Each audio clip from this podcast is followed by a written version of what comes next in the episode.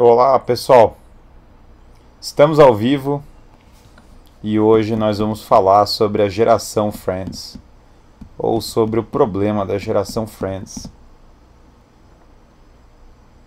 Estamos exatamente naquela. É, esse é um tema que já foi prometido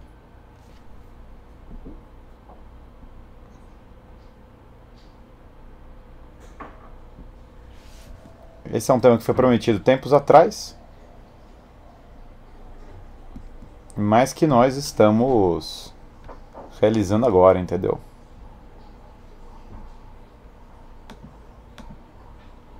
E vamos lá então. O problema da, da. Antes de tudo, tá tudo ok aqui? Vocês estão conseguindo acompanhar? Tá, como é que tá o áudio aqui tudo?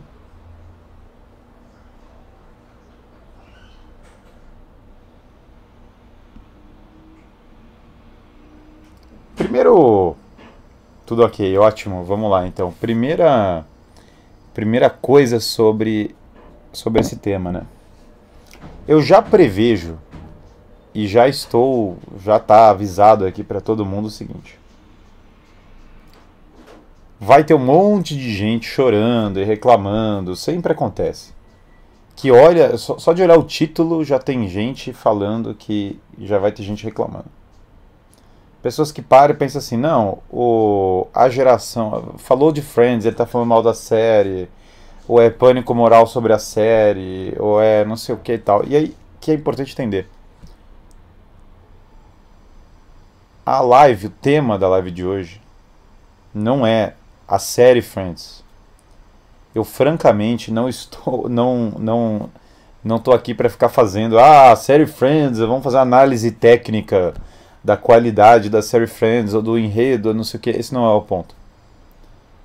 O tema da live de hoje é a geração que foi que idolatrou, que foi influenciada pela série Friends, e na verdade, mais importante é como a série Friends foi recebida pelas, pelas gerações que assistiram ela, e em especial pela minha geração. Então, na verdade, o maior tema da live de hoje é a minha geração mesmo. É a geração Millennial e a série Friends aqui, ela nos ilustra certas coisas em relação à geração milênio. Então, na verdade, o, o ponto central aqui realmente não é ficar entrando na análise minuciosa da série, mas é efetivamente entender é, Millennial ou. Então, Millennial X é um tema já interessante, que é perguntar corretamente. Por quê? O público-alvo da geração Friends, né, o público-alvo de Friends, é, as Friends passou, acho que, salvo engano, do começo dos anos 90, ali, de 94 até o começo dos anos 2000. Então o público-alvo original é basicamente a geração X. É uma geração que vê os anos 80, em boa parte, e é uma geração que já era, já tinha, por vezes ali, 20 e poucos anos quando, quando a série passou. Então a geração, a geração Friends, né? É, o público-alvo original era esse. Só que a geração millennial, que é a minha, ela recebeu Friends, ela foi muito fã da série. Ela, ela basicamente pegou uh, Friends para ser uma, um símbolo da própria geração posteriormente. Ou seja, isso já é, é uma coisa posterior. Várias pessoas se re, recontaram a história delas, né? Basicamente a partir da série Friends. Então, Friends eu acho que pega sim também. Embora o público-alvo fosse a geração X total, a geração Millennial acaba que escolheu Friends como um símbolo de identidade, ou uma parte, obviamente, da geração Millennial. E aí que é engraçado, porque e aí eu efetivamente cresci com várias pessoas e convivi ao longo dos anos com várias pessoas que idolatravam a série Friends. Assim como eu cresci, peguei uma geração de pessoas que idolatravam Harry Potter, eu peguei uma geração de pessoas, e aliás, Harry Potter foi adotado pela geração mais nova. Os Zoomers, muitos deles adotaram Harry Potter. É, também, ao mesmo tempo, eu cresci com várias pessoas da geração Millennial que adotaram Friends como uh, um ícone, como um padrão de vida ideal. Isso eu não estou brincando, isso não é irônico. As pessoas literalmente chegavam para mim e falavam, cara, o modelo de vida que eu queria viver é o modelo da série Friends. Friends é, é o tipo da vida ideal, é a vida perfeita e tal. E esse é o nosso tema então. A geração que falou, a geração que várias pessoas viraram e falaram assim, cara, meu modelo de vida perfeito é esse aqui. E, e olha só que a, que a. E olha, olha só que curioso, né? Porque Friends está longe de ser na época da série. Está longe de ser a pior série do, do período. Sei lá, teve Sex and the City, que é muito pior. Tem até um vídeo que viralizou que é uma mulher falando Sex and the City é a geração que nos definiu e tal. Sex and the City é infinitamente pior do que Friends é mais nocivo, é mais explícito, é mais tosco, é moralmente pior, tem, tem mil fatores. Então, na verdade, tem coisas piores. E, aliás, hoje tem várias séries piores também. Várias, várias coisas são piores do que Friends. Então, por que que... Por que escolher Friends, né? Se tem coisas muito piores, se, por exemplo... É, se por exemplo, seria muito pior, por que que, por que que você escolheu Friends para fazer essa live? basicamente pelo seguinte: exatamente por ser menos é, explícito ou menos é, claro na, na visão, né, da, tá falando, porque Sex and the City fala claramente assim, fala, cara, é, é, obviamente é o estilo de vida imoral, é obviamente um estilo de vida que está querendo ser fomentado e tal, e assim por diante. Então é, no caso de Friends, justamente por ser mais benigno, justamente por ser comédia, justamente por ser leve, justamente por não ser nada. É, não ser uma pregação de nada, qualquer coisa assim, a coisa simplesmente passa de uma maneira muito mais sutil. E aqui eu estou preocupado exatamente como a, como a como a geração olhava e se entendia como geração e o que aconteceu com essa geração. Eu vou entrar aqui, então vamos lá, olha só. Primeiro falando assim, bom, é, a geração millennial ela basicamente ela cresceu, a maior parte das pessoas nasceram na segunda metade dos anos 80 e no começo dos anos 90, né? Eu particular nasci no comecinho dos anos 90, mas uma galera nasceu também nos próprios anos 80. A geração millennial no geral não viveu a cultura dos anos 80 e isso é bem, bastante relevante porque a geração millennial ela deu uma sorte muito grande na vida. Ela é uma geração muito numerosa e ela é uma geração que deu a sorte de ter sido introduzida a tecnologia numa fase boa, porque ela nem foi exposta à tecnologia cedo demais, como foi a geração Z, mas ela também não foi exposta tarde demais, como foi a geração X. Então você vê muitas pessoas com carreiras em tecnologia, pessoas da geração milênio que nem sofreram os efeitos tão nocivos da tecnologia tão cedo, mas também conseguiram entrar nessas carreiras de tecnologia e você vê muitas, é, muitas pessoas da geração milênio que, que prosperaram até Vale do Silício e outros lugares está cheio de gente da geração milênio. No entanto, repara, a geração milênio não conviveu com a cultura dos anos 80, embora ela tenha assistido, ou tenha tido um surto de nostalgia dos anos 80, ela recebeu essa cultura de uma maneira indireta, que era uma cultura um pouco mais politicamente incorreta. Os anos 90, nos Estados Unidos em especial, isso é importado para o Brasil, especialmente mais dos anos 2000, é, já tinha uma cultura razoavelmente mais politicamente incorreta, uma cultura que já era na linha de ah, todos vão ser felizes, todo vai ser é, tudo vai ser equilibrado, todos vamos viver um grande consenso social nessa nova sociedade liberal. É uma era é, que marca um certo grau de otimismo, otimismo na tolerância, em que vários comportamentos vai dar tudo certo, basta cada um não atrapalhar os outros e viver a vida como é, bem quiser. Esse é muito do clima que está nos Estados Unidos nos anos 90 e no Brasil nos 2000, bastante. É, novamente sei disso porque eu convivi nessa geração. E havia muito forte uma cultura de, cara, cada um vive a sua vida, cada um vai decidindo o que for, e a gente vai descobrindo o que vai acontecer. E a geração millennial, então, teve os seus anos 20, os 20 anos deles, imagina que se a galera nasceu nos anos, é, final dos anos 80, no começo dos anos 90, essa galera fez 20 anos ali em 2010. E, de, e aí passou dos 20 para os 30 de 2010 a 2020.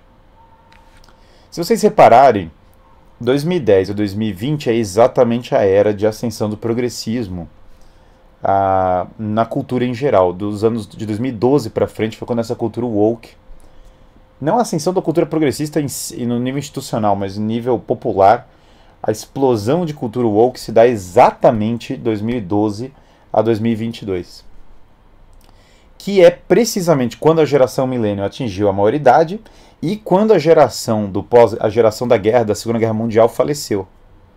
Então teve uma grande alteração na dinâmica social na transição da na morte da última geração que conviveu com o mundo antes da Segunda Guerra, é, que faleceu, de fato faleceu, é a geração da minha bisavó, minha bisavó faleceu nesse período. E ao mesmo tempo a geração milênio começou a votar, a participar das discussões online, a entrar em ativismo. E ao mesmo e a geração milênio está cheia de pessoas que entraram nessa é, nessa cultura woke. Então entendam, a geração milênio teve um momento muito formativo da personalidade, da personalidade dela, de adolescência. Exatamente na época que Friends estava acabando, né? Então quando Friends estava encerrando, que é os anos 2000, 2004 por ali, então os anos 2000 foi quando boa parte da personalidade da formação milênio foi formada anos 90 para a geração milênio normalmente associada à infância, né? E 2010 e 2020 é a fase essencial da formação da vida adulta da geração milênio. Então, a geração milênio pega, é, que não era o público-alvo da série Friends, pega as, a, as remaratonas da série Friends no, no, no auge da hype, na verdade, do, fina, da, do fim da série, né? Então ela está assistindo algo que meio que já acabou. E exatamente quando as pessoas estão querendo começar a estão querendo começar a vida adulta, a geração milênio precisa de alguma de algum guia para a vida adulta. Quem é que estava lá para dizer para a geração milênio como que seria a vida adulta dela? Os boomers os conselhos boomers não funcionam para a geração milênio. A gente tem uma live só sobre isso. Vai lá, compra um apartamento, é, vai para balada, só não engravida ninguém, é, curte a vida, a religião é besteira, não perde seu tempo com isso. Basicamente, os conselhos da geração boomer são péssimos e não funcionam. Então a geração milênio começa a olhar para a geração mais velha para tentar montar sua personalidade, naturalíssimo. Isso explica parcialmente porque tanta nostalgia dos anos 80, embora isso seja emprestado. E isso explica o porquê do sucesso né, é, para ela de séries como Friends. Porque é, o, é, exatamente a geração um pouco mais velha que a sua. As pessoas querem copiar a geração um pouco mais velha. E aí que engraçado, porque dos anos 20 aos anos 30, o que a geração millennial fez, né? Casada no civil, segunda, é, me converti católico, quero ver a castidade e ela não. Devo terminar, tenho 25 anos. Gosto muito dela, está me doendo. Olha, você tem que ser claro, na, se você quer ver a castidade, você tem que ser claro com a pessoa e conversar claramente com ela com seriedade. Não como briga, mas como seriedade, colocar, se colocar claramente. É, então eu marcaria uma conversa, teria uma conversa extremamente madura e séria. Mas vamos lá. O a geração millennial então chega ali nos seus 20 e fala, cara, vou viver minha vida dos 20 aos 30. Sou adulto, o que, que eu vou fazer com a vida? E aí eu vou ler aqui uma série de itens que tem na série Friends para gente entender o tipo do exemplo que a geração milênio estava tomando como modelo é, para a época. Vamos lá, olha só. Então eu coloquei oito itens aqui da série Friends, que novamente o tema não é ficar debatendo a qualidade da série, quanto isso é importante para o enredo mas só para a gente, sei lá, situar minimamente no, no contexto da geração. Ross tem. A série já introduz o Ross, que é o personagem. No final das contas, os personagens principais da série são o romance mais importante é o do Ross e da Rachel, né? O Ross tem um filho com a sua primeira esposa, que é a Carol, que é lésbica. Então a série já tem a ideia de que o Ross já tinha um casamento, primeiro casamento, e aí, nesse primeiro casamento, ele tem um filho. E essa, essa ex-mulher dele é lésbica. O Ross vai ter o segundo casamento. E ele vai se divorciar logo depois do segundo casamento dele. Por quê? Porque ele vai falar o nome da Rachel no altar. Então, já pegando o personagem principal, ele tem um filho prévio de um casamento. Aí ele tem um segundo casamento. Só que o segundo casamento dele vai se, ele vai se divorciar na, imediatamente. Porque ele, na verdade, ele é uma outra pessoa. O mesmo Ross tem um filho com a Rachel. A filha, né? E aí ele vai coabitar com a Rachel por um período. A Rachel vai ser então duas fases da série. De uma ela é mãe solteira e de outra ela tem uma coabitação com o Ross. Mas enquanto eles coabitam para cuidar da filha, a, eles namoram com pessoas diferentes. Então a Rachel sai de. Esse segundo casamento, ó, como estão colocando, acontece por impulso com uma garota que ele acabou de, de conhecer.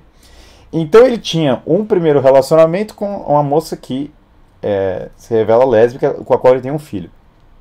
Depois ele tem um segundo casamento com uma pessoa que ele conheceu no impulso, e que ele casa no impulso, e que ele se divorcia porque ele é uma outra pessoa, a personagem principal da história.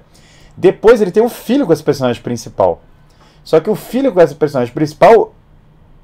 É, primeiro, ela, é mãe solteira, então ele não cria. A, a Rachel vira mãe solteira, então ele não cria o filho. Depois ele coabita com ela, mas na verdade ele namora com outras pessoas. E ela também namora com outras pessoas. Depois, claro, no final o Ross e a Rachel terminam juntos. Mas isso eles terminam juntos, entendam.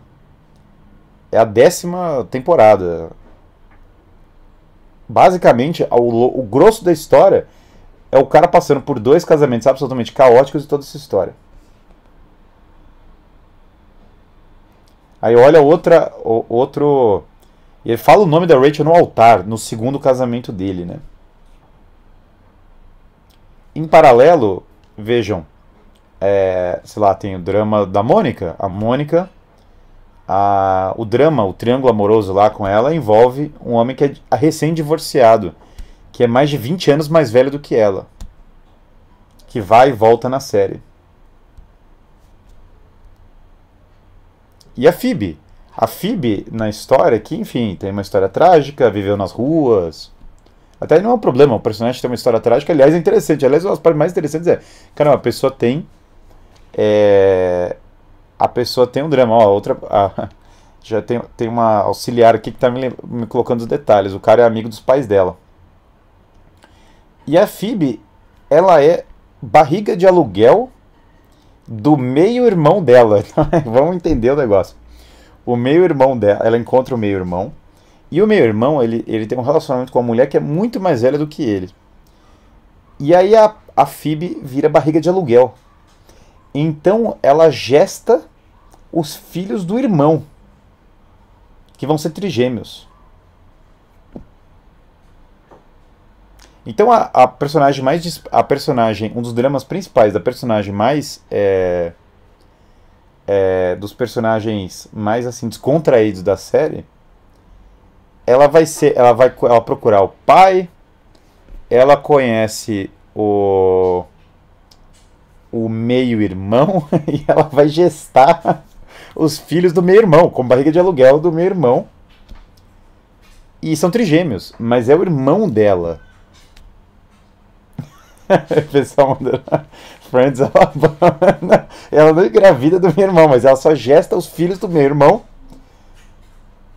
que é muito mais velho. Ah, e aí é tudo muito louco, porque o, o, outro. É, e outro exemplo, né? Claro, o Triângulo Amoroso da Mônica envolve o Chandler. E o pai do Chandler é transgênero. Ou seja, a, série muito à frente do seu tempo, porque pensa bem.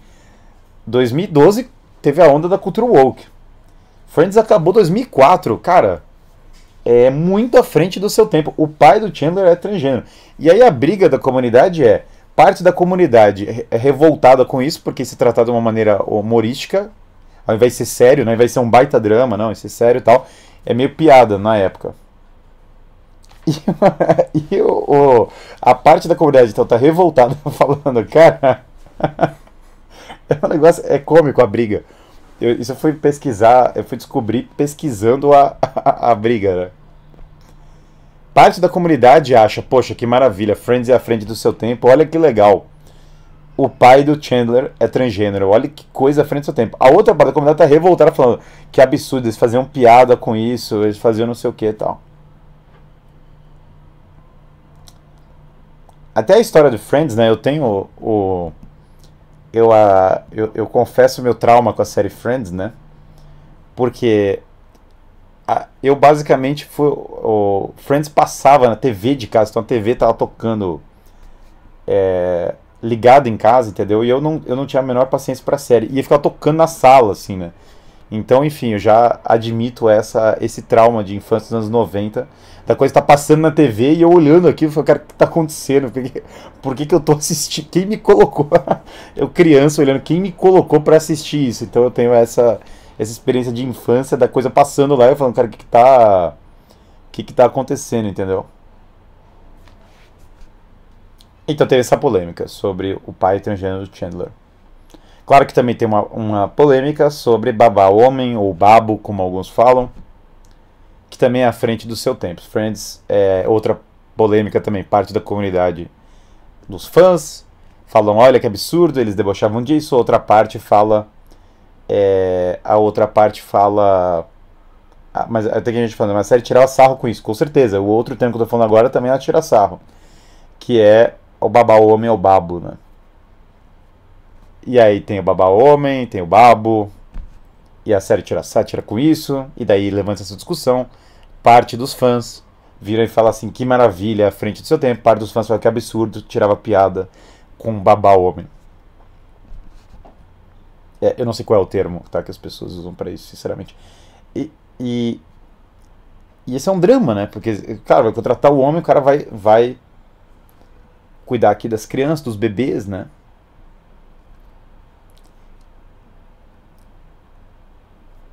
Claro que tudo isso se passa num apartamento, e aí é outra parte que me, me deixa curioso. Então, o apartamento da Mônica é o personagem. É, é, a. É a. O apartamento da Mônica é o centro do negócio. E a Mônica paga, porque esse apartamento é meio da avó, não lembro, não sei direito a, o drama, mas é meio da avó. Ela paga 200 dólares no apartamento. Cara, 200 dólares, milão, pô, tá uma, é uma quantidade, é, uma, é um dinheiro bom, entendeu? 200 contos, né? E aí, quanto custa esse apartamento de verdade, né? Quanto na, na cotação atual, no esquema tal, beleza, é herança, não sei o que, mas assim, todo mundo assistindo a série como se fosse algo normal, cara. A galera tá curtindo, trabalha na trabalha na loja de roupa, fulano ele trabalha num café uma hora, trabalha num café, num diner estilo anos 50. E a galera está trabalhando esses empregos que não são necessariamente mercado financeiro, é, que não são sei lá o que, estão é, trabalhando esses empregos e estão interagindo, se divertindo nesse apartamento. O apartamento, pela cotação atual, ele vale o equivalente a 4 milhões de dólares. Ou 20 milhões de reais, se nós, se nós fizermos a conversão. Porque é Greenwich Village, é Manhattan e é basicamente é, uma região extremamente valorizada. 4 milhões de dólares, Manhattan, 20 milhões de reais um apartamento. Quantas pessoas da geração milênio conseguem comprar um apartamento de 20 milhões de reais? E quem diabos que é, de um mundo que trabalhando em, em café, em, uh, em outros lugares, entendeu? Pega qualquer pessoa normal da vida, tá frequentando apartamento de 20 milhões de dólares. De 20 milhões de reais. Não é nada normal. Se fosse aluguel, uma estimativa que eu vi é que o aluguel poderia chegar hoje a 34 mil reais de aluguel. Então, assim, 34 mil reais o cara paga no aluguel. E aí o problema disso, e, e a galera, claro, troca de parceiro sexual várias vezes, tem vários troca de relacionamento. Mas quando o, o personagem principal, a história dele é filho com a namorada lésbica que basicamente não cria, é, com a esposa, divórcio em casamento flash, acessos de ciúme ao longo de toda a história. Ah, mas no final das contas ele termina casado, então é uma série redentora. São 10 anos, né? Tudo se passa com 10 anos. Eu coloquei a imagem do, do ator, né? Que, da série Friends e do envelhecimento da pessoa, porque as pessoas estão velhas. As pessoas que fizeram a série Friends estão tão velhas, né?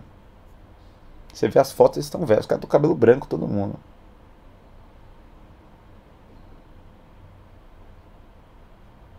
Então é, é louco isso, porque. Que é o salário do governador, de um governador, estão falando aqui no Brasil, é isso. O salário de um governador no Brasil é, estaria por aí. Então, cara, quando o cara. Quando a gente fala disso, né? E se você duvida dos valores, pega, pega o seguinte, pega um avião, vai lá para Manhattan, aluga um apartamentão em Manhattan e vê como é que é. Vai para Greenwich Village, que é um bairro, é um bairro rico.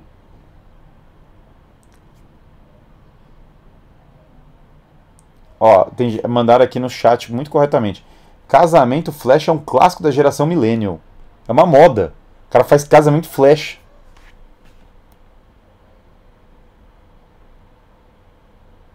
Imagine alguém mandou, ó, imagine você morar num bar, trabalhar num bar, numa loja de roupas, no shopping, aspirar carreira de ator ou num escritório de TI e morar nos jardins. É isso a vida do Friends. Mas é no final das contas é disso que a gente está falando.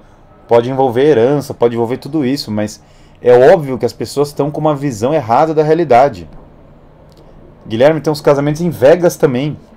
Por que não, né? Por que não a pessoa chegar e casar em Vegas? O que, é que vai dar de errado?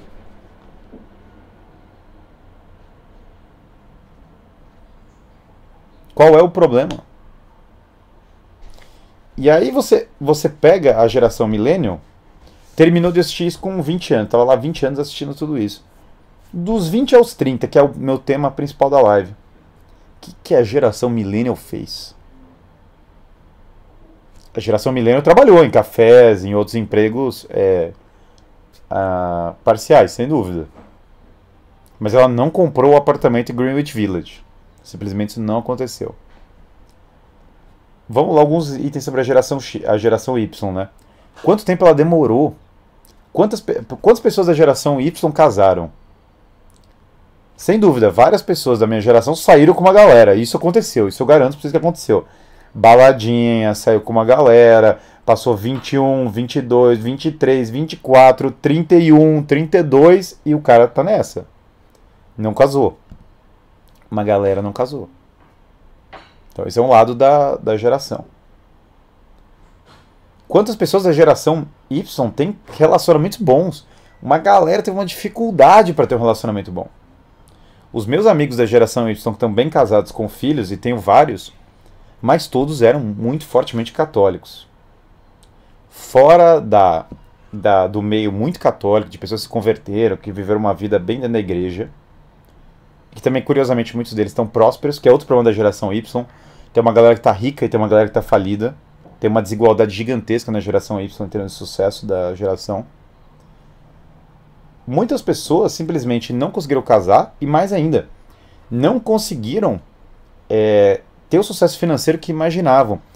Não só não conseguiram ter o sucesso financeiro que imaginavam, né? Como elas. É, ó, a Thaís aqui, grande Thaís, falando, converti aos 18, eu me converti aos 20. Quem se converteu cedo se deu muito bem nessa geração em termos, porque conseguiu passar os 20 aos 30 de uma maneira produtiva. Então acabou que, que felizmente teve. Foi melhor. Mas infelizmente muita gente da geração Y a, só foi cair a ficha da pessoa agora, depois de 10 anos. Foram 10 anos de responsabilidade profissional, afetiva e financeira.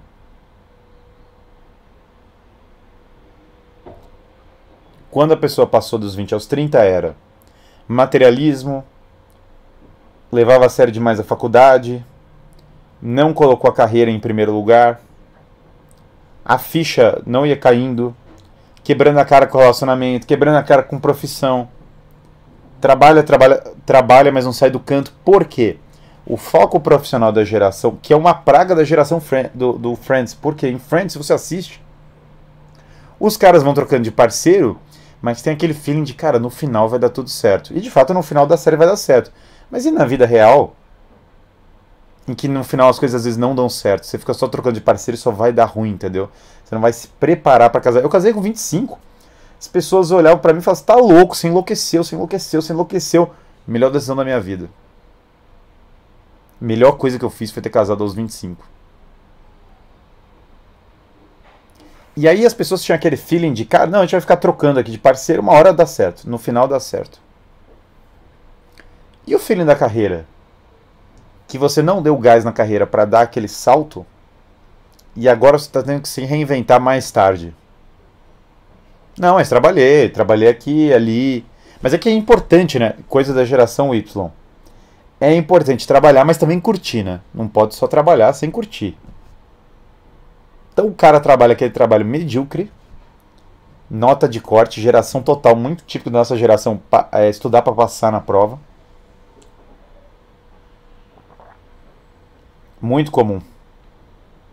Estuda para passar na prova e o cara ao invés de dar aquele salto, entendeu?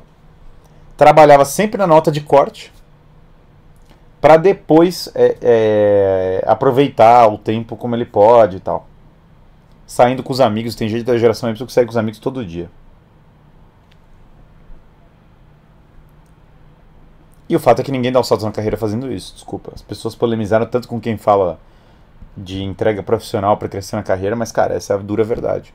Se você escolheu, se você não não se formou cedo para decolar na carreira, aprender cultura empreendedora, investimento, outras coisas, você basicamente é, você perdeu um pouco o bonde. E eu não acho que não tem que recuperar. Tem mais é que recuperar. Mas ninguém falou isso para a geração millennial. Tava todo mundo assistindo Friends, tava todo mundo assistindo as pessoas trabalhando na loja do shopping e achando ok, faz parte. E nada contra trabalhar na loja no shopping, esse não é o problema. O problema é que o mito profissional, a, a, a narrativa profissional, no próprio Estados Unidos, no American Dream antigo, era: vou trabalhar na loja do shopping para virar o dono da fábrica de roupa, né? O, o mito da geração millennial era muito mais simplório. Cara, vou trabalhar aqui para ficar aqui. Não tem que. Para de se preocupar. Para de se preocupar. O emprego dos sonhos já está aí. Ai de quem fica, ai de quem fica demais se preocupando com isso. Ma gente, mau conselho, péssimo conselho. Péssimo conselho. Tão ruim quanto o conselho que era também podre, que era era aquele conselho boomer que é faz concurso, não tem erro. Aí o concurso ficou super saturado. Quem passou, passou, quem não passou, ficou lá. E, e nada foi para frente também e tal. Então o cara ficou estudando para concursos oito anos e também não passou porque ficou saturado. Que o Boomer tá falando isso época que concurso público, os caras fossem alfabetizados, ele já tinha uma alta chance de passar. Coisa que no mundo moderno isso não é real. Hoje o Brasil tem mais faculdades de direito do que o planeta inteiro somado. Então, é, houve um conselho ruim, e esse conselho ruim se manifestava muito nessa ideia de curte a vida só não engravidar ninguém. O que na série Friends, pelo visto, acaba engravidando, né? Porque uma galera engravidou nessa, né? 50% dos, dos crianças no Brasil sem o pai. E aqui na própria série uma galera acabou engravidando. O importante é manter o clima de amizade, né? Então o cara tá com o filho do outro, o outro não sei o que, troca o cara. Do nada o Joey ia ter um relacionamento com a Rachel, mas ele volta pro Ross. Aí vai pro outro e, e troca, mas todo mundo é amigo no final. É importante que todo mundo tá amigo, né?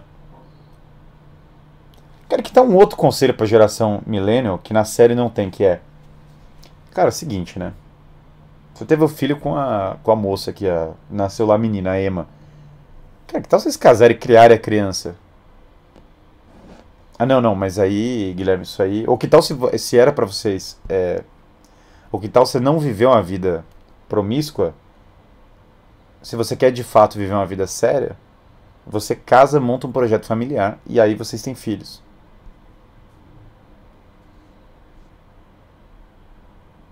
Então, a, a, isso sequer foi apresentado como uma, como uma alternativa para a geração. Ninguém sequer, ninguém sequer apresentou essa alternativa. Falou, cara, tem essa alternativa. Ninguém apresentou a alternativa para a geração e veja, isso não é o problema da série. Isso é o problema da pessoa que se deixou o caráter moldado pela série. A série é uma entre trocentas outras coisas da cultura americana que passou na TV aqui no Brasil. Então, todo mundo transa com todo mundo e continua sendo amigo, estão falando aqui, mas o problema é que na vida real, as pessoas, na vida real as coisas não acontecem assim, entendeu? Na vida real esse esse é, as coisas são razoavelmente mais trágicas. E aí, ah, tiozão boomer. Ah, que exagero, que exagero, tiozão boomer. É muito pânico moral, nada demais. Eu assisti Friends e eu tô ótimo aqui, eu tô não sei o quê. Beleza, você tá. Mas uma boa parte da minha geração dos 20 ao 30 perdeu o bonde. E tá na hora de acordar agora, porque 50% do pessoal que assiste é meu trabalho é millennial. Então eu tô falando da geração, é, esse recado é para você total. A gente tem esse canal aqui tem um milhão de pessoas que assistem no mês. 50% dessa galera é milênio. 500 mil pessoas. É a geração, uma parte da geração do Brasil está assistindo esse negócio. Está assistindo esse canal. E essa geração, é, ela precisa, é a última chance para cair a ficha, está com 30 anos. Alguns da geração milênio estão com 36. Os mais novinhos estão com 28, 20 e tantos, entendeu? Quem nasceu o quê? 97 tem quantos agora? É, 26. É o mais, mais novinho tem 26. Então o, o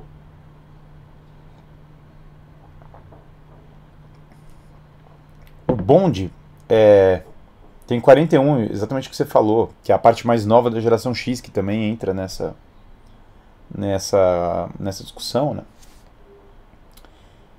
Nós fomos, veja, muito da cultura americana. É por isso que as pessoas têm que parar de idolatrar tudo que vem dos Estados Unidos. A gente, nós importamos o que tem de pior dos Estados Unidos. Ao invés de importar a cultura, ó, oh, cara, vou. É, sou rancheiro, vou cuidar da minha fazenda, é, cowboy, old school, sei lá o que. Como meu avô. Meu avô importou. Meu avô assistia Bonanza na TV. Meu avô, o negócio dele era cultura cowboy. Então, pelo menos ele pegou uma, um lado da cultura americana mais raiz. Mas o que a nossa geração importou é Greenwich Village, Manhattan, trocando de parceiro, fazendo piada com tudo na vida sem levar a sério o trabalho.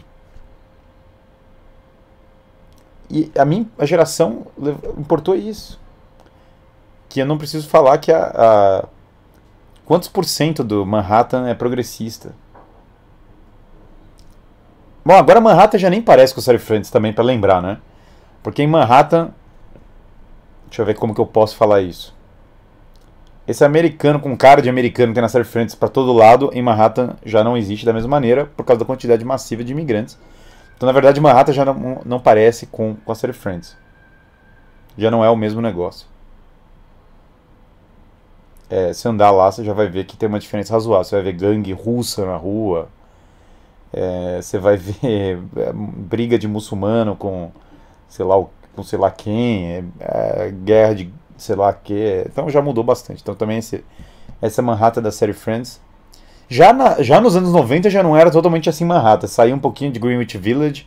Manhattan já muda bastante. Mas a, em 2022 já mudou demais, já nem existe. E aí muita gente na, na, no Brasil fantasia. Esse é um vício gigante da cultura da geração milênio. Gente, ó, muito importante dessa live um dos pontos que eu faço essa live.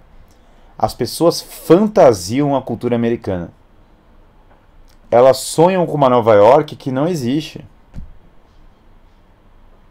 Que é uma Nova York que, tudo bem, Greenwich Village é um bairro bom. Mas é um bairro terminantemente progressista.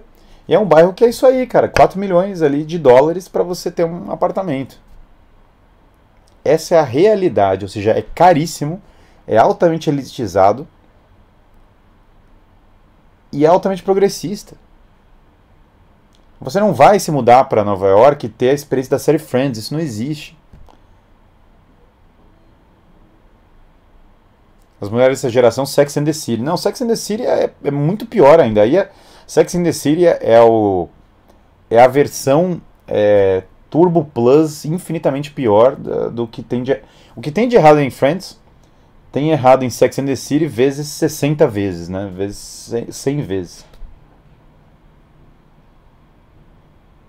Então é a versão muito pior, né?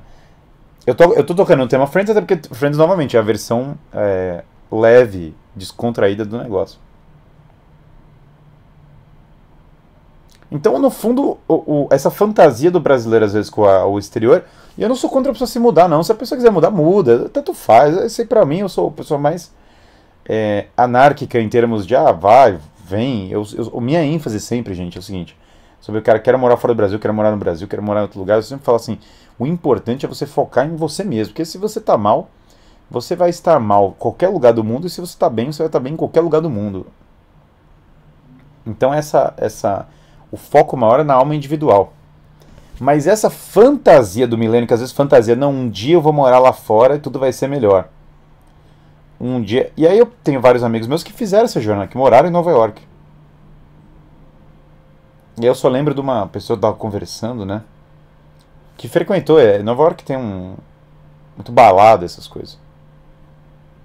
E aí o, uma pessoa estava me falando, cara, que depressiva é o clima baladeiro de Nova York. Eu falei, por que, que é depressivo? que a pessoa vai, balada, acorda, ressaca, trabalha mal, volta, balada, ressaca, trabalha mal. Fala, cara, é, vai para uns. Mora, tem que morar nos bairros ruins, porque também é, não tem o dinheiro para pagar os bairros mais caros. Aí pega o trem para chegar lá e não sei o que. Ah, é o sonho americano, mas é um materialismo e um vazio existencial muito forte. E, pro, e hoje em dia, isso não era assim um tempo atrás, mas hoje em dia, é, propaganda, propaganda progressista na veia, assim, forte. Fora as discussões insanas em Manhattan, insanas, de, de é, abolir a polícia. Que aí quando começa isso, cara, eu abolir a polícia. E tem gente da geração milênio, o progressista milênio tá nessa. Não, não, abolir a polícia, vamos lá. Abolir a polícia, vamos abolir a polícia. Cara, abolir a polícia é loucura, né? Aí eu mostrei um. eu mostrei um o vídeo do. do tem um vídeo muito engraçado que um amigo me mandou para um americano. Isso eu tava conversando com um americano que é de Manhattan, né? Mas que agora mora no Texas, porque ele não aguentava mais Manhattan, ele se mudou para lá. O cara era de família italiana, Manhattan. Cara, muito legal. Era o cara que fez a. a o cara fez os. O, aqueles raps. Eu fiquei amigo desse maluco, o cara que fez os raps do. Do Keynes contra o Hayek, né? Muita gente deve ter assistido. Tem do nada uns raps do Keynes contra o Hayek eu fiquei amigo desse cara. Um libertário americano que é lá da. Lá de Manhattan ele mudou pro Texas. Eu mostrei pra ele um vídeo, né? Que tinha só. É, é um vídeo muito engraçado. Tá tocando uma música falando eu te amo para sempre e tal. E aí tem um pino no meio do vídeo escrito assim New York City. E o vídeo é um cara apagado no metrô.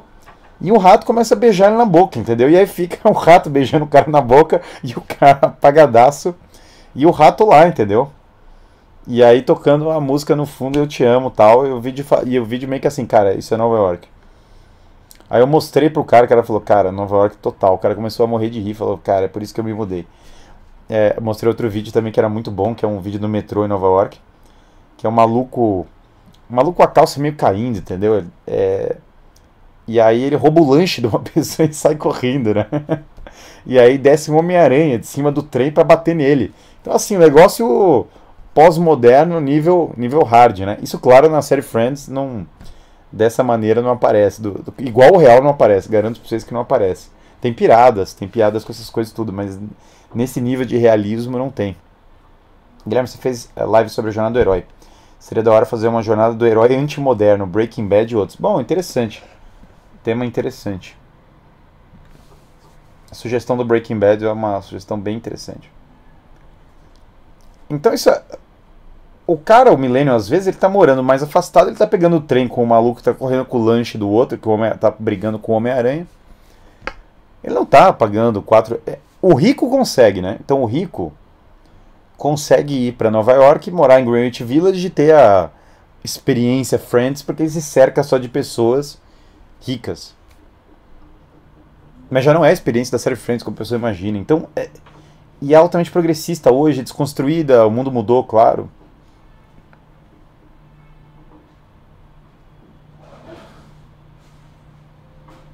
Acho que todo mundo aqui no chat quer melhorar de vida. Mas parece que se não viver uma vida perfeita até que perdeu o bonde, é isso? Não, não perdeu o bonde. Vamos lá.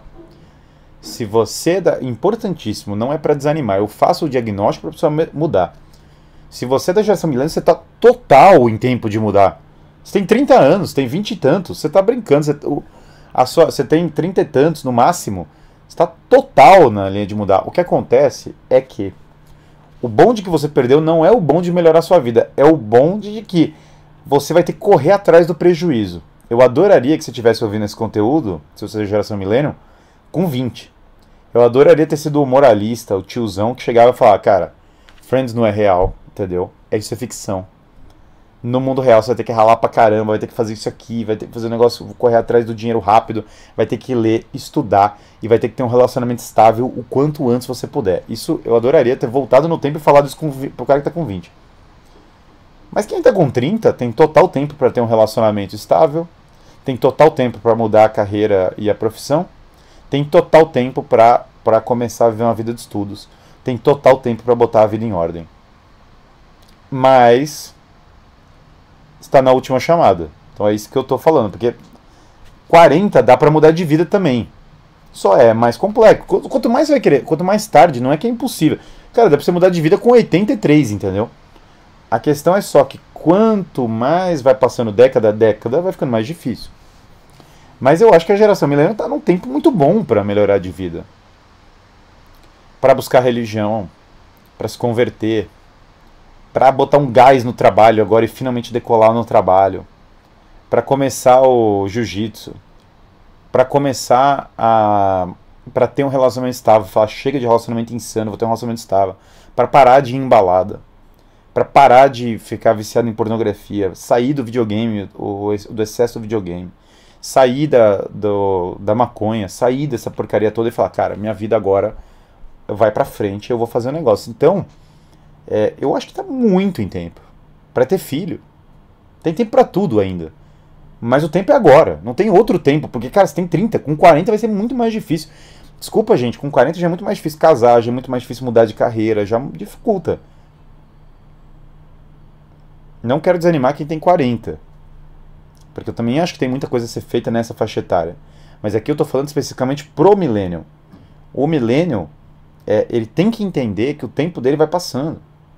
E que ele desperdiçou, sim, grande parte dos 20 aos 30. Ele desperdiçou. Tudo que eu tenho de bom hoje vem do que eu investi nos 20 aos 30. O estudo, todo mundo detonando, falando, cala sua boca, idiota. Fica estudando Shakespeare, fica perdendo tempo, fica lendo livro, blá blá blá, isso aí é lixo, Guilherme. Não faz isso.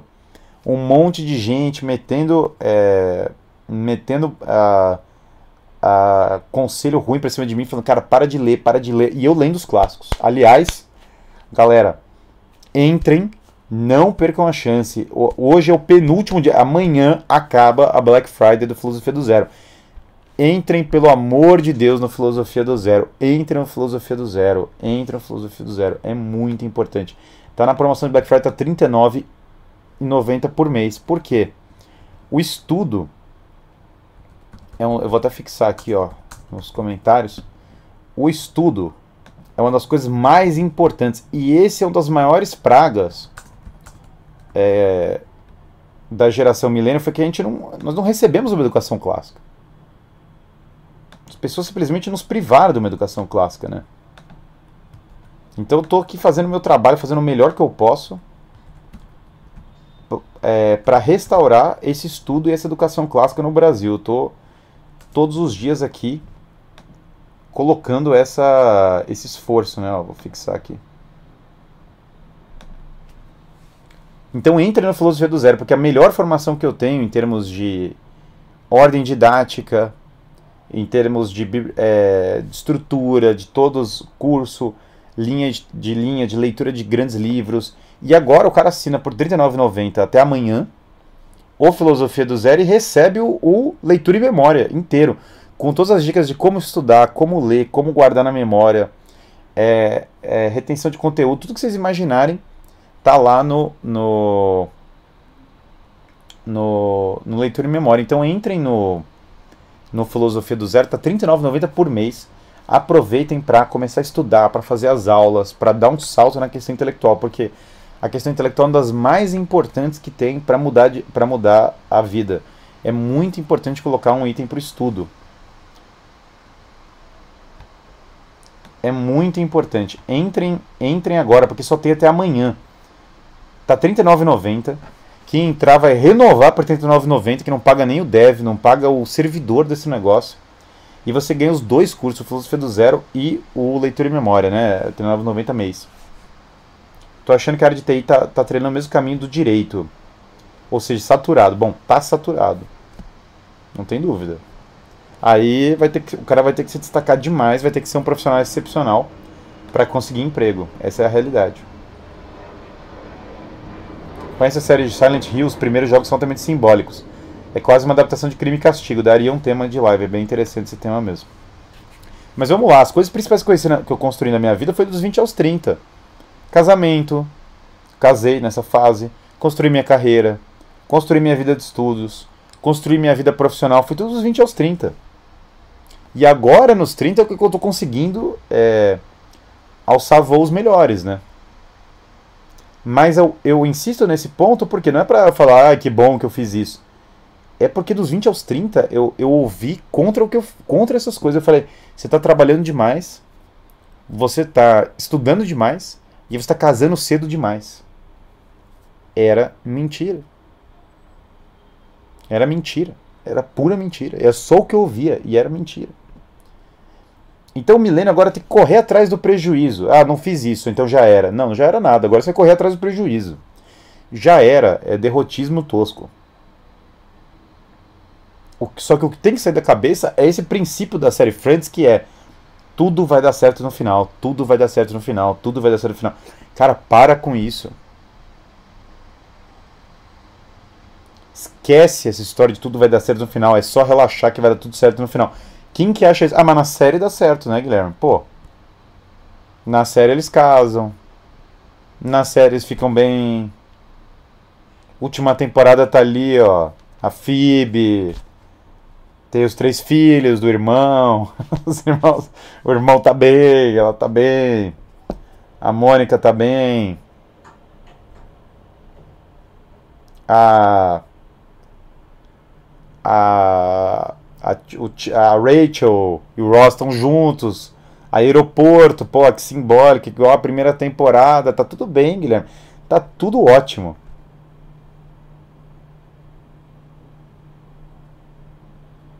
É, é, melhor a série, melhor o final da série que todo mundo odiou, né? Todo um total de 100% das pessoas odiaram, vai. Melhor o final da série Lost, que pelo menos todo mundo morria no final. E aí os caras tinham que ir pro purgatório pra ficar lá.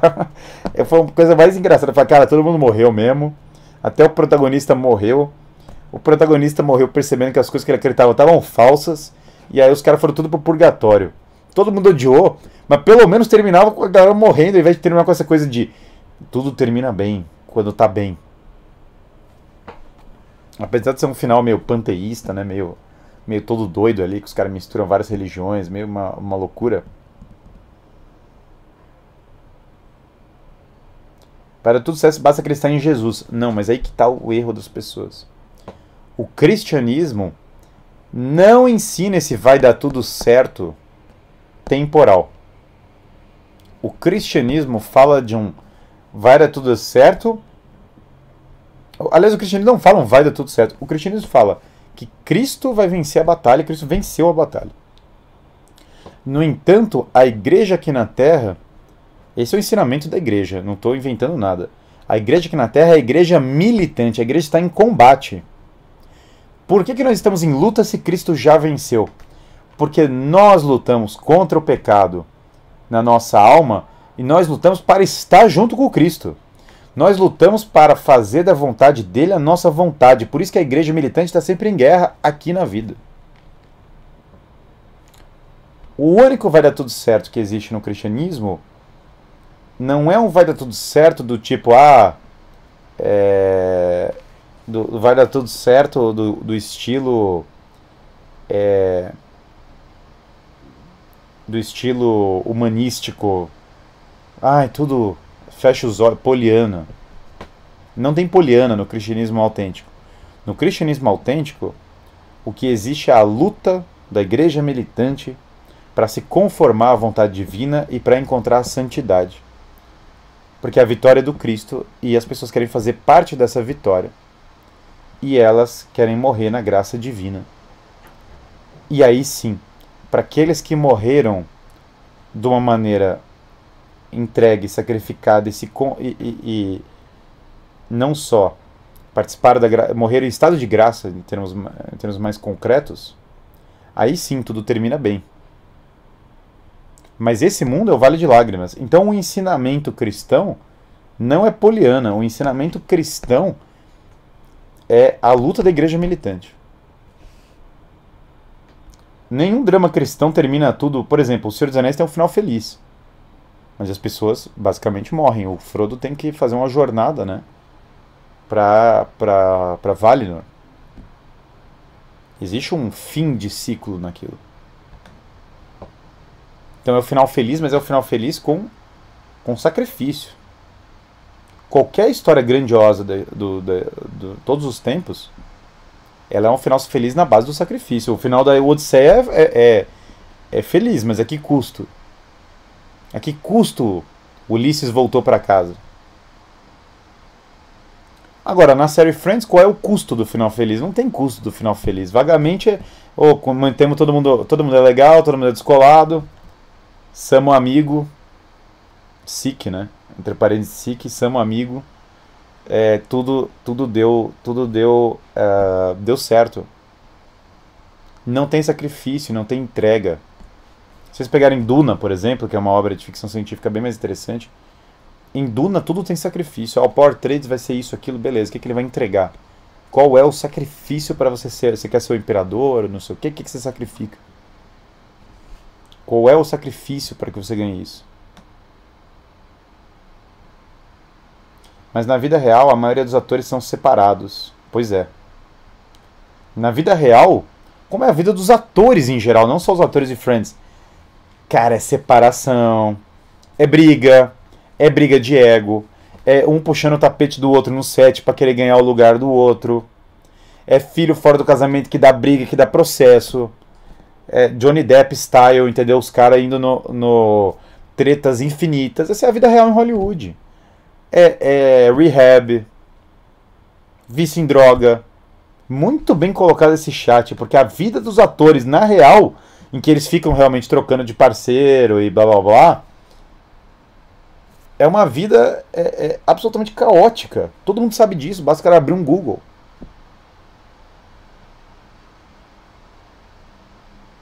Guilherme, comecei a ver suas lives. Em 11 meses saí da casa dos meus pais.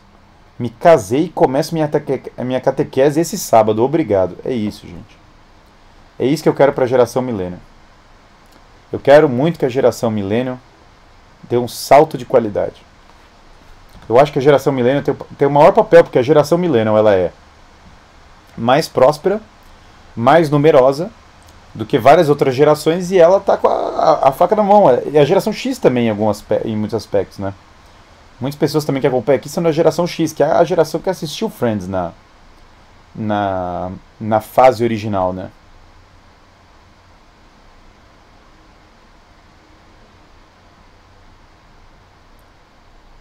E aí eu colo... a, a, a, gente tem, claro, a, a morte trágica aqui, né? De um dos autores da série, que não é o tema da nossa live, mas tem que ter esse elemento de memento mori, né? Tem que ter um elemento de memento mori. Agora desligou a série, né? Por quê? Olha só. Vou pegar até aqui, ó.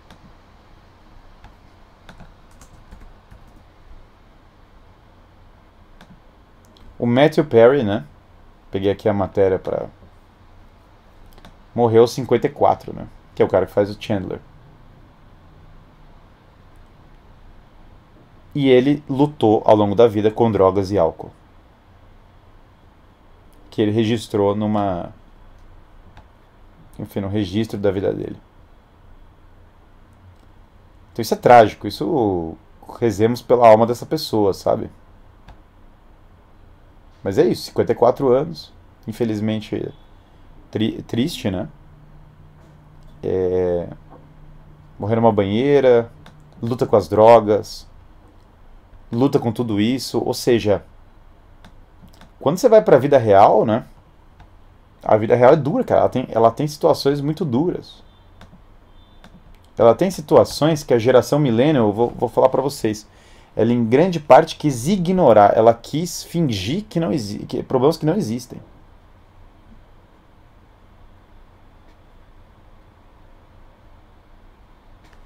Guilherme tá colocando errados. Os milênios já passaram dos 40, filho. Não, não. Na, na, classificação que eu tô usando de geração, eu tô pegando milênio ali entre 85 e 97. 84 e 97. Então, não. É, quem tá com 40 é só a galera, de fato, ali da, do começo da geração. Mas a contra, a, a classificação que eu tô usando é essa outra. Essas classificações você sabe que são todas meio arbitrárias no final das contas, né?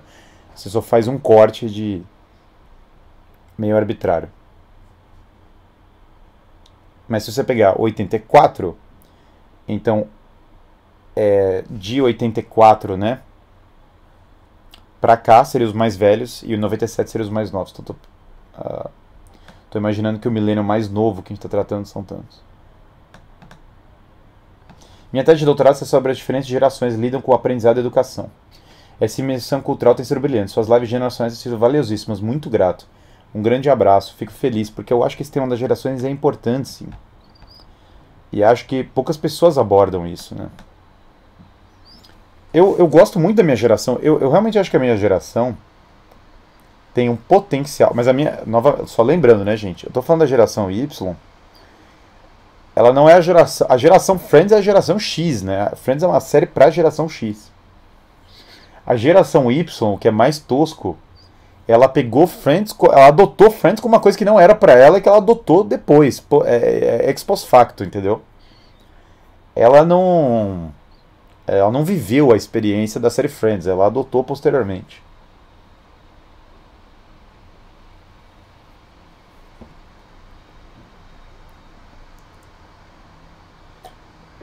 Sim, o ator o Matthew Perry morreu, o ator que faz o o Chandler morreu novo. Morreu muito novo. E que era um dos mais, é, entre aspas, engraçados e que, na verdade, a vida era bagunçada, né? Na, pensando com o personagem, né? Então é, é, é, engraçado isso, porque o. Quando. Eu já estava eu já tava planejando fazer essa live da série Friends há muito tempo, né?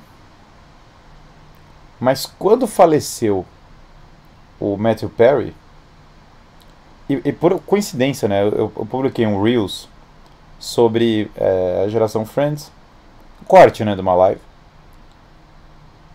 E o cara faleceu, faleceu logo depois, né? Então, mas foi coincidência, eu não planejei nada. Mas quando teve esse falecimento dele, eu falei, cara, eu preciso fazer essa live. Tô enrolando tem pouco essa live, porque eu enrolo também porque eu fico aquela, eu tenho aquela preguiça do fã da série que o meu ponto não tem nada a ver com o cara entrar, o cara vai entrar na nuance do enredo. Ah, mas a Phoebe teve três filhos, você não sabe, é porque era muito importante, porque ela ajudou o irmão que não sei o que, então ela, qual o problema dela ter o filho do irmão é moralismo, blá blá. Então o cara vai defender a, num nível é, que francamente não me interessa, nem eu tenho preguiça das pessoas ficarem spamando esse tipo de tosqueira. Mas aí eu vi ah, o falecimento do ator e falei, cara, eu preciso falar sobre isso, porque porque assim como a gente fez a live sobre Harry Potter, né?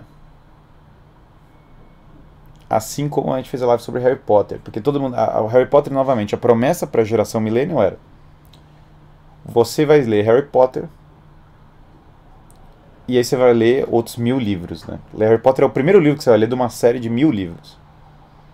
Alguns leram mil livros mesmo. A grande maioria só leu Harry Potter. E ao invés de tirar uma mensagem de heroísmo do Harry Potter,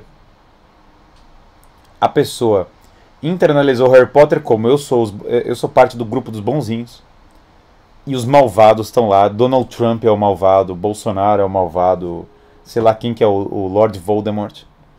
E a pessoa ficou presa no imaginário muito pequeno, no imaginário tão pequeno que uma parte dos fãs do Harry Potter, a obsessão deles é odiar a J.K. Rowling porque ela é de extrema direita, sendo que ela tá falando eu sou de esquerda e ela não sequer mudou de posição. Mas como ela fala que existe sexo biológico, já era a J.K. Rowling é um monstro. Isso aconteceu com uma parte razoável da geração Y. Então, ao invés dos caras pegaram Harry Potter e falaram, caramba, é isso mesmo, né? O medievo era da hora, Inglaterra old school, é, board school, raiz, aristocracia velha, guarda e tal. Não, o cara olhou e falou, pô, que legal, sou bruxo, nós somos netas das bruxas que vocês não queimaram.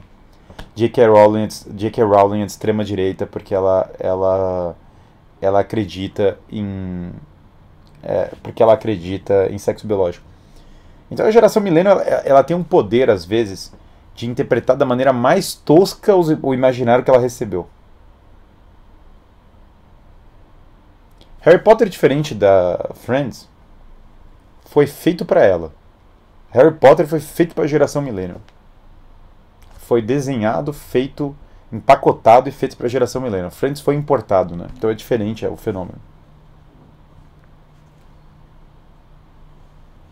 No fenômeno Friends, a geração milênio falou: pronto, é isso, esse é o adulto que eu vou ser, esse é o jovem adulto que eu vou ser. Meu pai boomer era muito chato, eu vou ser descolado.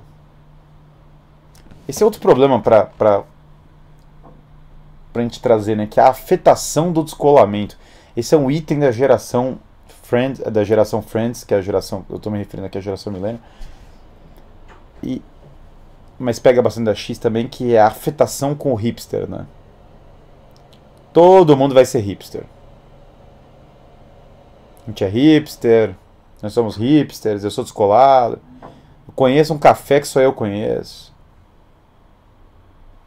Eu tenho um penteado que só eu tenho. Eu sou católico, mas eu tenho piercing. É, é, o famoso hipster, a, a, a obsessão do milênio é ser hipster, né? Pô, mas o cara é descolado.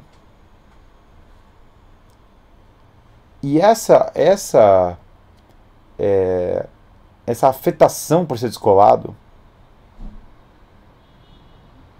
você tem razão. Essa essa análise de geracional é quase inexistente na, na academia. Ajuda ainda mais levando em conta sua cultura, diferença e mudança, com certeza essa obsessão por ser original. Eu sou descolado, eu, eu sou desprendido, eu sou desprendido. O Milênio tem isso. Eu sou desprendido. Você não sabia? Eu viajei o mundo. Eu troco de empresa assim, ó. Terminei o relacionamento, meu, não vou ficar ressentindo nada. Vai pro outro. Hair, é, é hair of the dog total, entendeu? É, é o. Nada. O importante é não estar tá apegado a nada. É a geração descolada, é a geração do. do. É basicamente a geração. É, do desapego, né? Todo mundo é artista. Esse é muito bom. Todo mundo é artista. A geração milênio tem isso. Todo mundo é artista. Tribo urbana e o negócio. Então soma esse. esse é, eu ia usar um termo ofensivo, mas soma esse sogismo americano importado. Manhattan, Greenwich Village, sou sou descolado, não sou não sei o que, os Estados Unidos do bem, né? Diferente dos Estados Unidos cowboy, esse é malvado, né? Caçar pato e carregar o pato, assim, arrastando o pato, assim, tal, isso é, isso é malvado. Aqui a gente tá na, no negócio. Então soma-se esse negócio com essa coisa meio hipster urbana, meio. meio. É, eu não sei qual é uma série que traduz esse espírito hipster bastante, né? Se vocês quiserem sugerir uma. Friends não é exatamente hipster, não. Friends é mais. É, sogismo Manhattan, Manhattan classe média alta, mas o, o eu queria. O que é uma série hipster? Assim, nem, nem me ocorre. Vegano, claro.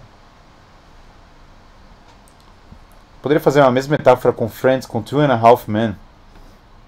A verdadeira, a verdadeira vida. E a verdadeira vida era muito ruim, né? Tipo assim, era um fracasso completo, afetado de vai ser descolado e vamos ensinar os jovens a serem descolados, né? How I Met Your Mother estão falando. Que é, que é a, a, a do hipster, né? O cara é artista, né? Tem, na, tem uma, uma cena daquele filme o Diabo Veste Prada é muito, é muito interessante, né? Porque o Diabo Veste Prada se, se torna um filme completamente diferente, né? Quando, primeiro que o Diabo Veste Prada já é altamente cancelável, né? pra, pra hoje. Mas o Diabo Veste Prada se torna um filme radicalmente diferente quando você leva o vilanismo do negócio a sério, né? Mas também o Diabo Veste Prada é a mesma cultura Nova York, progressista, indústria da moda, mesma, mesma cultura. Só que tem uma coisa engraçada, porque do nada tem uma pessoa obcecada por trabalho e excelência e uma chefe autoritária fazendo a coisa funcionar no nível. Cara, isso aqui é o seguinte. É, na prática, o Diabo Veste Prada tem um negócio assim: cala tua boca entrega o negócio que eu tô falando de manhã, se vira, não me importa qual é o negócio. Que é a liderança old school velha guarda. Só que toda a história do Diabo Veste Prada é que a menina, na verdade, tem um outro lado. O malvado, que é a Miranda, o, é o anjo mal. Só que ela tem tipo um namorado descolado, meio artista, desprendido. Que se eu não me engano, eu posso estar equivocado, é meio brasileiro também, né? Ou, ou não é, mas é. Tem alguma coisa que ele é, ele é o descoladão. E aí tem esse drama meio. Por que não levar uma vida mais descolada ao invés dessa vida voraz? É, olha até o próprio nome, né? O Diabo Veste Prada. Ao invés dessa vida voraz e capitalista. E aí a Miranda é infeliz, porque ela só queria sair do trabalho. Não ficou na família, então tem até um lado moralista do nada, né? Mas é engraçado porque o namorado é o hipster. Então tem aquela coisa do tipo, ao invés do trabalho, ao invés desse autoritarismo profissional, hipster, descolado. Quem se beneficiou disso? Quem foi a mulher viva que se beneficiou? Bom, primeiro que também não se beneficiou da linha de, da, dessa geração que também falou, a mulher cuida da carreira que depois com 35 você casa. E daí com 35 a mulher tem uma dificuldade infinitamente maior de casar, tragédia anunciada, né? Então, é, isso rolou muito, né? A mulher anos e anos só trabalhando, foi montar família, era tarde demais. Tragédia da geração milênio total. Aliás, um dos maiores é, problemas da geração milênio vai ser a quantidade de mulher milênio que, vai, que simplesmente não vai casar. Isso vai acontecer e vocês podem anotar. Agora, durante a época de mobilidade restri é, restrita, teve várias que estavam absolutamente surtadas na época da pandemia. As pessoas estavam absolutamente surtadas. Vão ter uma série de mulheres milênio, essas mesmas que estavam surtadas nos últimos anos, que não vão casar. Uma quantidade muito alta, e isso vai ser um problema social, sem dúvida alguma. Vai gerar uma série de confusões sociais no mundo, vai acontecer. Malhação e Dawson's Creek, cara, esse é outra. esse é outra. Outras coisas. Geração Malhação é fogo também, né? Mas vai acontecer isso, cara. Não. Não. É, não. Ah, não duvidem. O, o tema da mulher millennial encalhada dos trinta e tantos vai ser um tema muito forte. E aí eu deixo em aberto para quem está assistindo, podem mandar nos comentários o que vocês acham que vai acontecer com a mulher millennial em hordas completas não casando. 36, 37, 40, vai ter uma, uma quantidade altíssima, né? Porque cada dia que passa vai ficar mais difícil, né? 35, 40. E agora ela tem Twitter, entendeu? Ela vai, essa pessoa está armada com o Twitter. Então você vai, vai ter a. Eu já, eu, novamente, durante a pandemia nós já vimos o vislumbre disso, do tipo de comportamento que nós podemos. Mas Guilherme, você não pode falar isso. Fala... É um problema social, porque vai ter uma série de. Vai ter... É um problema social porque vai ter uma série de pessoas que não vão casar. Isso é um problema social. Que vão querer e não vão conseguir também. Tem isso também. Gui, pode comentar sobre o Wonder Years?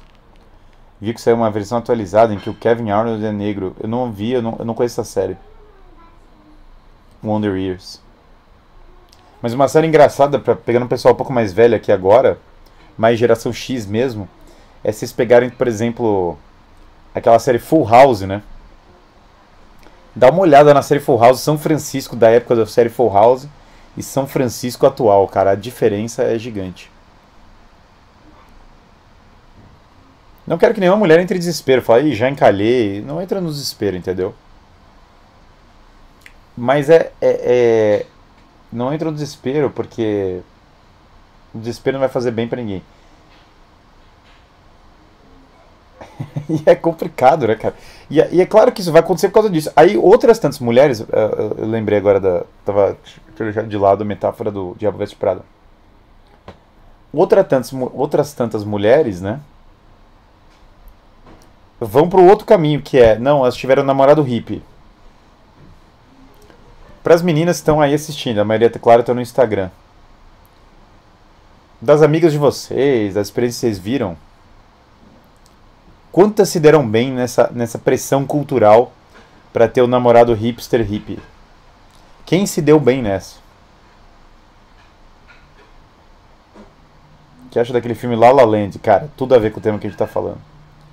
O filme para ter a ver com a, claro, a é, ou filme para ter a ver com o tema de hoje.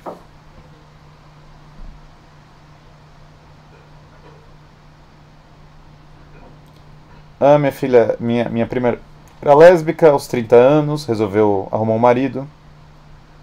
Teve filho há poucos meses, Miguel.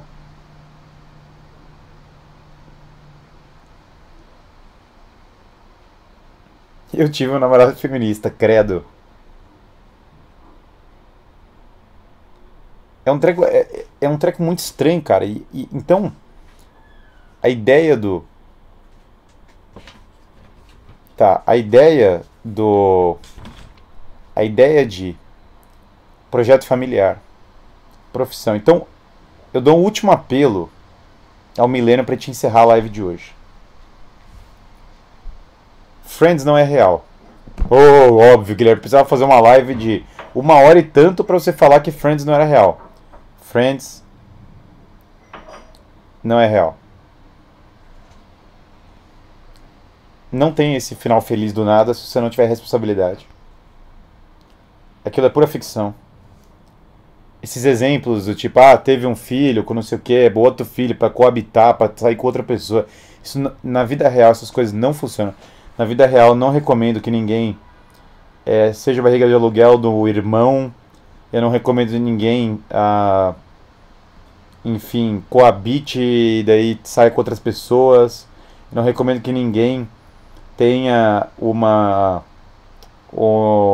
Termine o casamento por, por, gritar o nome de outra pessoa no altar, entendeu? Por escapar.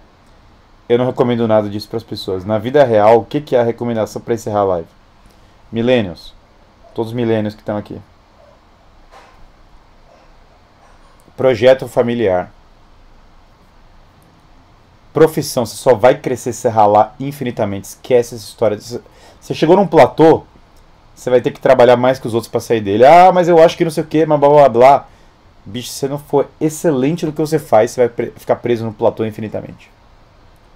Relacionamento é para casar. Esquece essa palhaçada de depois arruma. Já era, seu tempo já acabou, é para casar mesmo. Chegou a hora de casar. Chegou a hora de ter filho. Chegou a hora de girar esse, esse é, relógio biológico que alguém travou ele, prendeu ele com um barbante. Está na hora de você arrancar fora. Você é um, o milênio é, que foi criado assim, você é um cavalo preso no prego. E estudar, total. Entra agora no no entra agora no filosofia do zero, aproveita Black Friday. Ah, sou milênio, sou falido. R$ 39,90 por mês. Você está brincando comigo. Entra agora na Black Friday e hit the books. Estuda. Leitura, leitura, leitura. A pega para ler agora. É... Aproveita para ler. Corre com os livros, entendeu? Agora, se for casar. Eu falei para casar, mas, gente, pelo amor de Deus, né? Vai casar com alguém de alto nível, vai casar bem. Friends e pornografia emocional Blue Pill. O que essa série deturpou o conceito de amor não é brincadeira. E é claro, lembrando, namoro não existe. Volta para a tradição. Esquece a história. Milênios, os milênios têm que ser líderes. tem que voltar para a tradição. Esquece, a cultura moderna odeia você. Esquece essa porcaria. Para de ser descolado. Volta para a tradição urgentemente. Pare de montar. Quer modelar sua personalidade em algo? Modele essa personalidade com base nos grandes homens da história. Modele essa personalidade com base nos santos. Modele essa personalidade com base em, em homens de muito sucesso. Para de modelar sua personalidade com base em série de TV. Para com essa desgraça. Para com isso. Sai do marasmo. É isso, gente. Esse é o recado da geração Friends. É... Entrem na Black Friday. R$ 39,90 Filosofia do Zero. Corram lá. Se inscrevam no canal. Bota o like, aliás. Bota o like. Quem não botou o like, vira o like aí para promover a live. Mas se inscreva no canal, coloca todas as notificações. E é isso, gente. Ó, live do Friends prometida, entregue, promessa dada, promessa cumprida. É isso. Um abraço a todos e até amanhã. Amanhã estamos de volta. Amanhã tem mais. Beleza? Um grande abraço.